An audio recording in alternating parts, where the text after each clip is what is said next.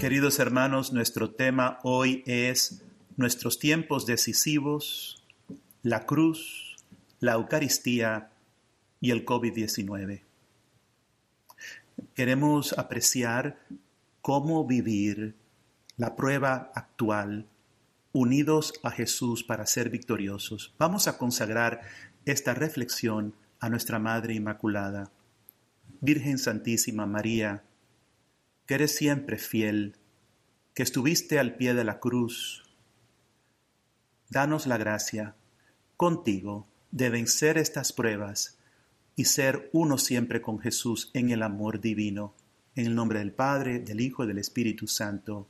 Amén. Hermanos, se esperaba que el Mesías liberaría a la humanidad de las dos cosas más temidas, que son el sufrimiento y la muerte. Sin embargo, Jesús eligió sufrir y morir en la cruz. Y esto para muchos sigue siendo una piedra de tropiezo, un escándalo. ¿Por qué la cruz? ¿Qué es la cruz? La cruz es un instrumento romano utilizado para dominar por el miedo. Si tú no haces lo que te impone el imperio romano, te crucifican. Detrás de esta táctica está Satanás, que siempre la ha utilizado. Él lo usa para hacernos tener miedo de responder al amor de Dios y así mantenernos oprimidos. De hecho, hay un refrán, el que se mete a redentor sale crucificado. Es como decir, no se te ocurra imitar a Cristo porque te va a pasar lo mismo. Y así seguimos oprimidos, seguimos paralizados, dominados por el enemigo. Pues bien, Satanás se acercó a Jesús con la cruz, como hace con todo ser humano, pero contra él con una rabia y un odio muy especial. ¿Y por qué? Pues quería evitar que Jesús haga la voluntad del Padre. Pero Jesús venció el miedo con amor, amor por la voluntad de su Padre, amor por nosotros.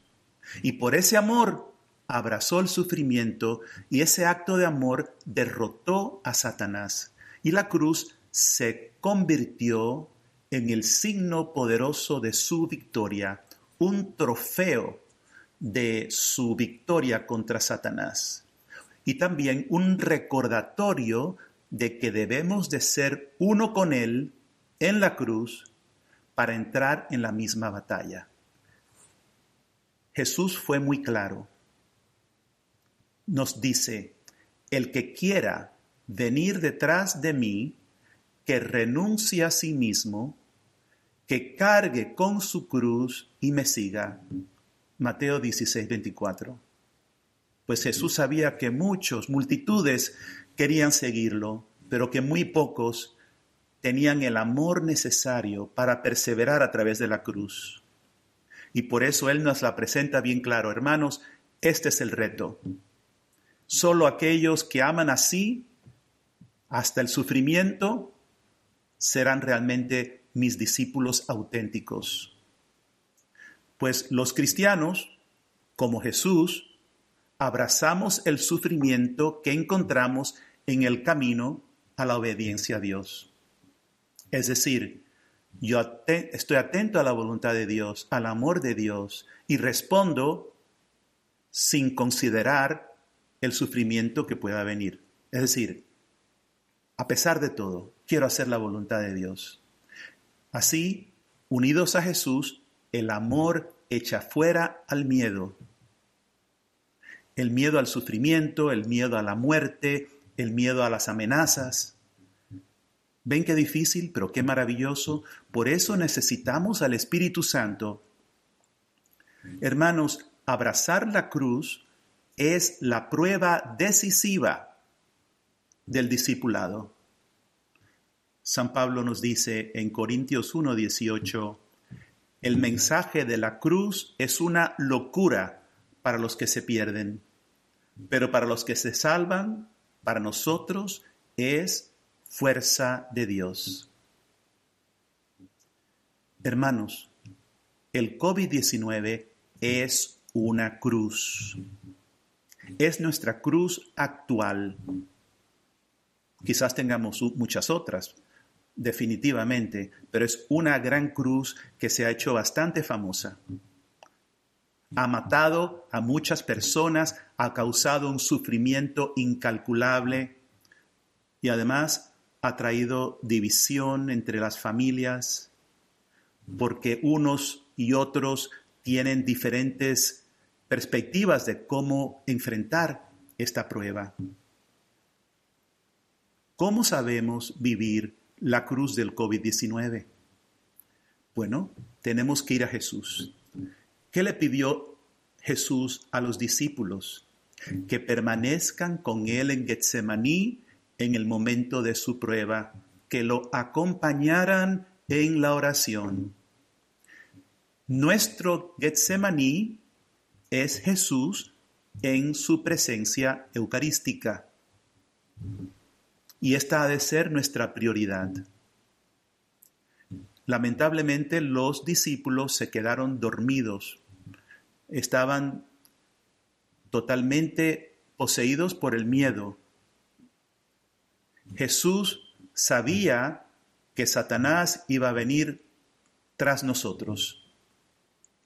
Y por eso la noche antes de morir nos da como el regalo supremo su propio cuerpo y su propia sangre.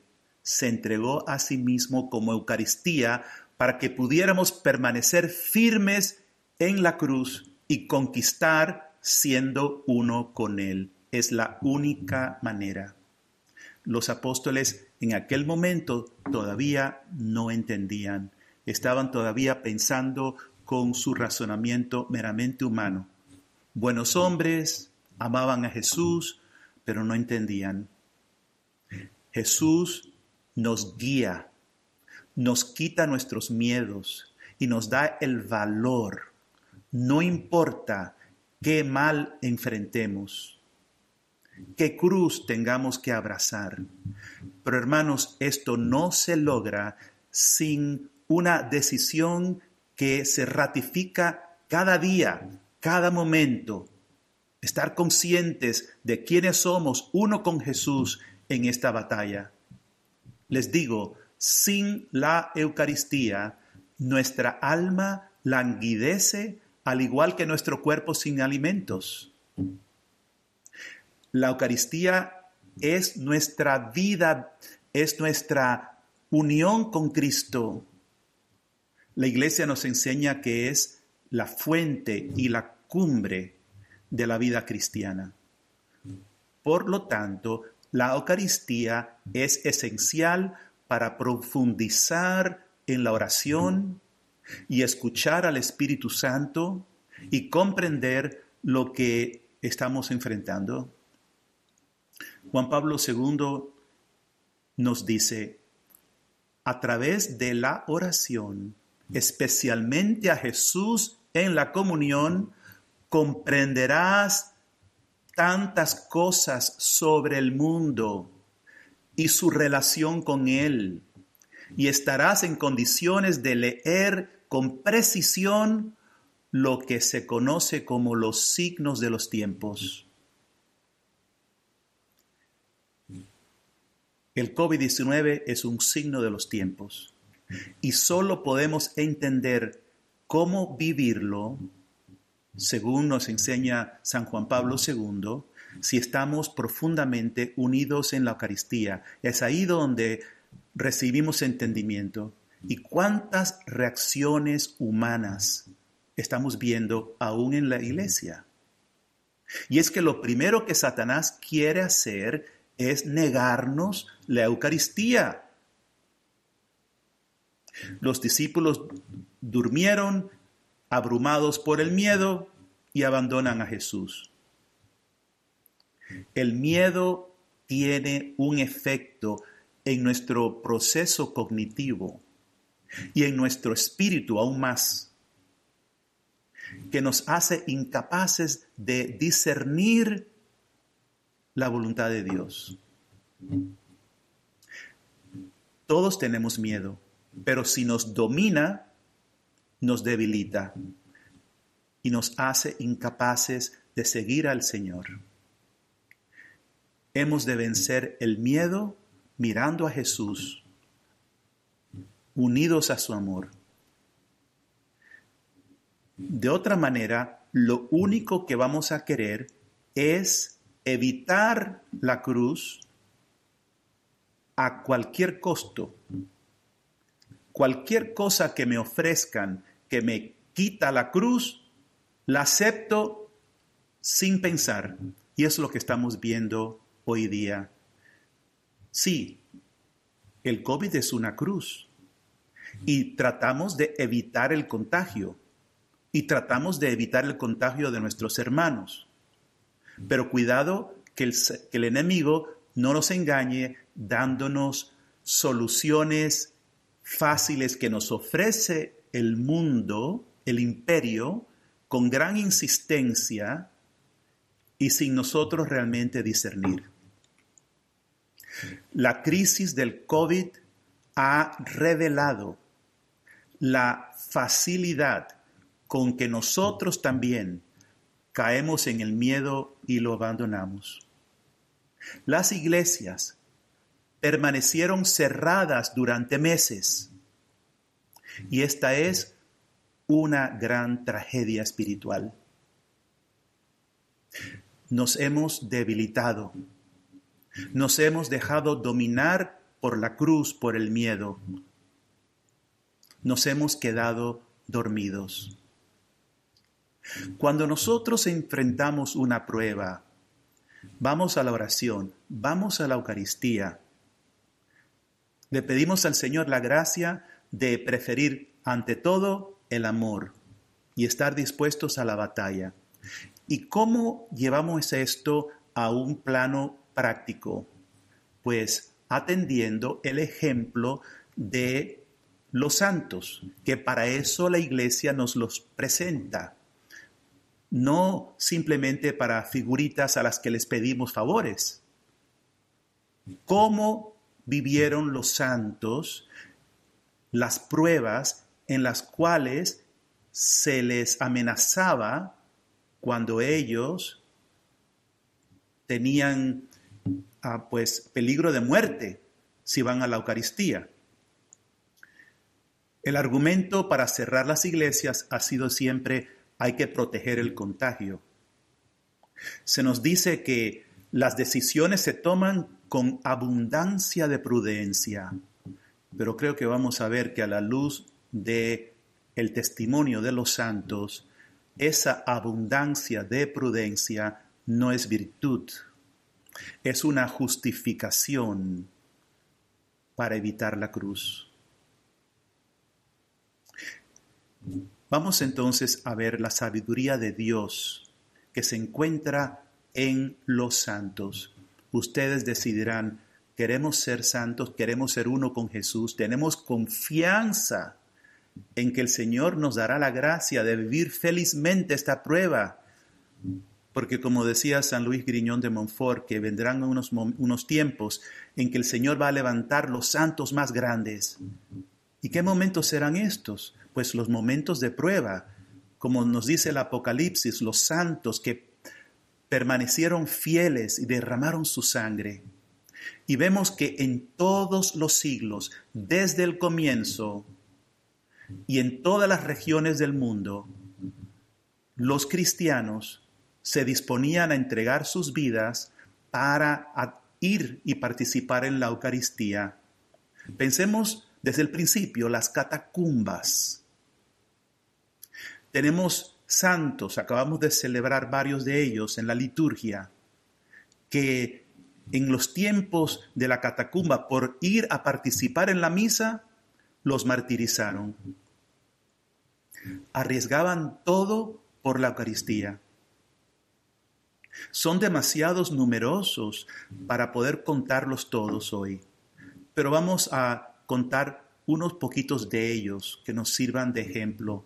Algunos eran adolescentes, como el beato Juan Roy de Barcelona, recién beatificado.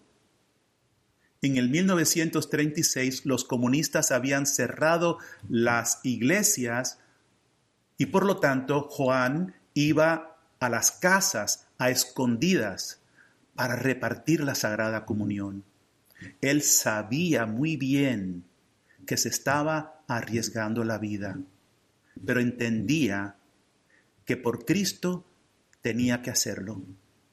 Y durante una de esas visitas le dijo a la familia de la casa que él sabía que los milicianos rojos estaban tratando de matarlo. Y dijo, y cito, No le temo a nada, pues llevo al Maestro conmigo. Y cuando los milicianos llamaron a su puerta, Juan consumió las hostias que tenía para protegerlas de ser profanadas, lo arrestaron, lo llevaron al cementerio y lo fusilaron. Mártir de la Eucaristía. Podría haber dicho, no, tengo que ser prudente. Dios entiende, no debo de arriesgar. Y además que visitando a casas, voy a entonces a, a exponer también a los de la casa a que los arresten. Otros ejemplos de beatos y santos, tenemos pues tantos. Uno es el beato Pedro Dorrot, Dorrot que es un hombre joven, casado, con hijos. Cuando los japoneses invadieron su país, Papúa Nueva Guinea, destruyeron la iglesia, arrestaron a las sacerdotes y religiosas, pero Pedro pudo rescatar el copón lleno de hostias y clandestinamente llevaba la Eucaristía a las casas se reunían en oración, meditaban la palabra y Él les daba la comunión. Todos sabían el riesgo a que se exponían. Efectivamente, Él fue arrestado y martirizado por amor a la Eucaristía en el 1945. Son tantos. Pero también hay mujeres, y a veces las mujeres y muchas veces las mujeres nos dan ejemplo. Recuerden que en la cruz está María, las mujeres y un solo hombre, Juan. Los demás estaban del otro lado. Pues el arzobispo Fulton Sheen contó la historia de la mártir que lo inspiró a su devoción eucarística. Ocurre durante el levantamiento de los boxers en China a principios del siglo XX. Los soldados irrumpieron en una iglesia, arrestaron al sacerdote, destruyeron el tabernáculo y tiraron las hostias al piso. Eran 32 hostias. Esa noche, uno de los feligreses, una joven china, se coló en la iglesia y pasó una hora en adoración ante la Eucaristía. Luego consumió una de las hostias. Hizo lo mismo todas las noches, por 32 noches hasta que consumió la última hostia. Fue entonces que fue capturada y asesinada por uno de los guardias. Mártir de la Eucaristía. Tuvo poca prudencia, fue tonta, ¿para qué arriesgarse? Hermanos queridos, este es el cristianismo normal. Por eso en los tiempos de prueba se ve que hay pocos. Este es el amor de los santos por la Eucaristía y todos estamos llamados a ser santos. Si meditar estas verdades, experimentas celo en tu corazón, albérgalo. Es el Espíritu que te está hablando. Es tiempo de combate. Es tiempo de tener valor y dar la cara por Cristo. Y lo más difícil es cuando tenemos que ser criticados, malentendidos, hasta perseguidos por nuestros mismos hermanos en la iglesia. El Señor nos ha llamado en amor crucificado para ser sus víctimas de amor. El catecismo, la palabra de Dios, las palabras que celebramos en la Eucaristía nos dicen que hemos de unirnos al amor de Jesús crucificado, que es así como somos transformados en hombres y mujeres nuevos. Pues ahora el Señor nos está dando una oportunidad dorada de vivirlo. Se llama COVID-19. ¿Cómo lo hemos vivido hasta ahora? Durante la crisis del COVID-19 se escucha con frecuencia decir, cuídense. Claro que sí, nos tenemos que cuidar. Pero la primera preocupación de los cristianos debe ser cuidar nuestra alma. El padre Henry Timothy Bacok murió a causa de las heridas sufridas en Afganistán cuando regresaba de celebrar la Santa Misa para los soldados en el frente. A él le advirtieron del gran peligro. No tenía que hacerlo. Ni siquiera tenía que estar en Afganistán, mucho menos en el frente. Pero él decía, y cito, el lugar más seguro para estar es en el centro de la voluntad de Dios, pase lo que pase. Repito, el lugar más seguro para estar es en el centro de la voluntad de Dios, pase lo que pase. Entonces a eso tenemos que atender. Señor, ¿cuál es tu voluntad? Pase lo que pase. Los mártires están verdaderamente a salvo. Supieron cuidar lo que más vale, porque eligieron dar su vida por amor.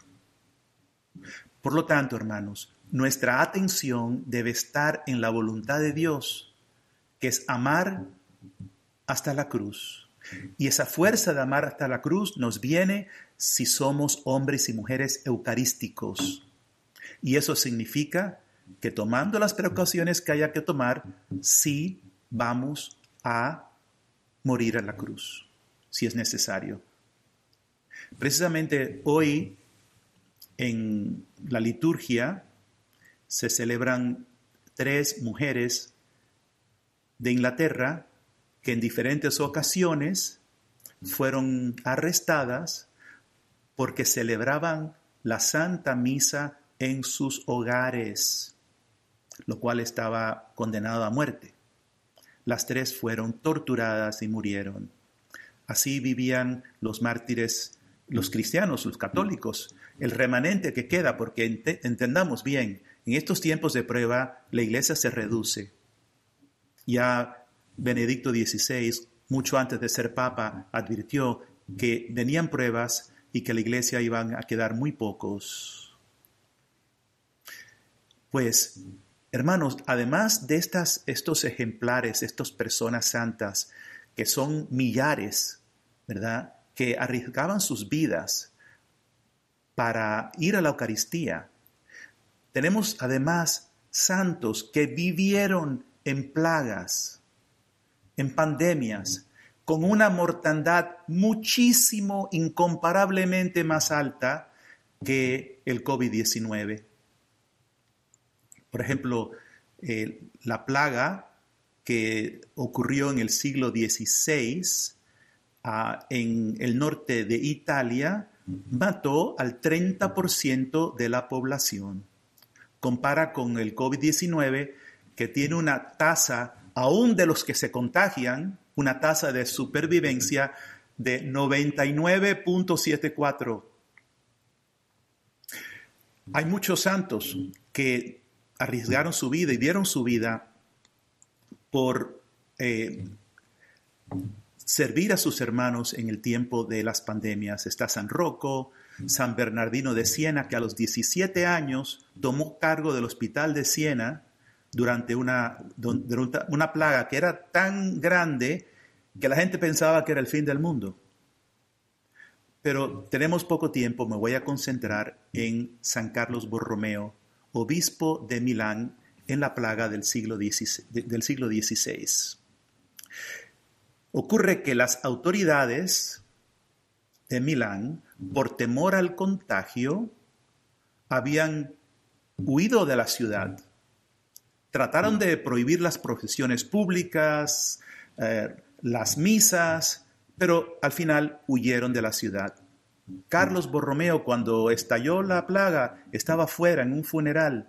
Inmediatamente regresó a Milán arriesgando su vida y él no descuidó el uso de remedios disponibles, pero dijo que la única cura era rezar y hacer penitencia con más piedad que antes.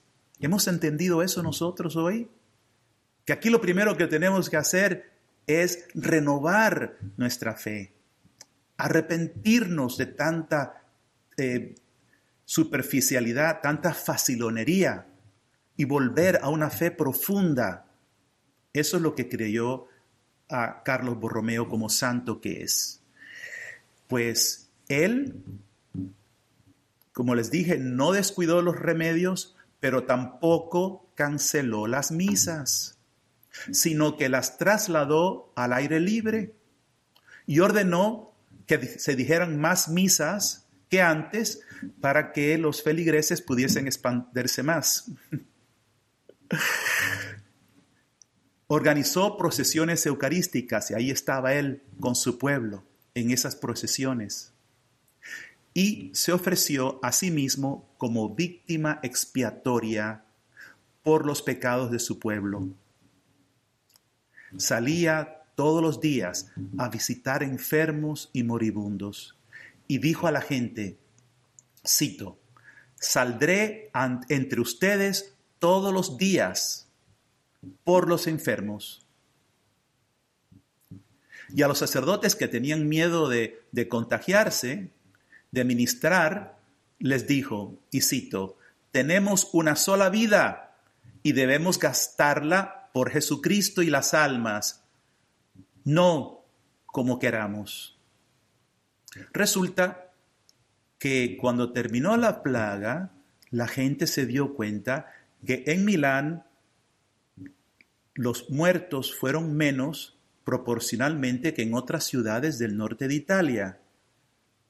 Y San Carlos Borromeo comentó, y cito, no fue por nuestra prudencia que se quedó dormida, no por la ciencia de los médicos que no pudieron descubrir las fuentes del contagio y mucho menos una cura. No por el cuidado de las autoridades que abandonaron la ciudad. No, mis hermanos queridos, sino solo por la misericordia de Dios. Tenemos la opción.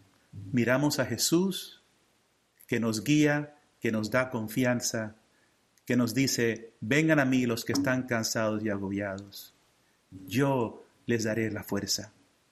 O podemos confiar en la constante invasión de noticias que nos tienen paralizados con el miedo.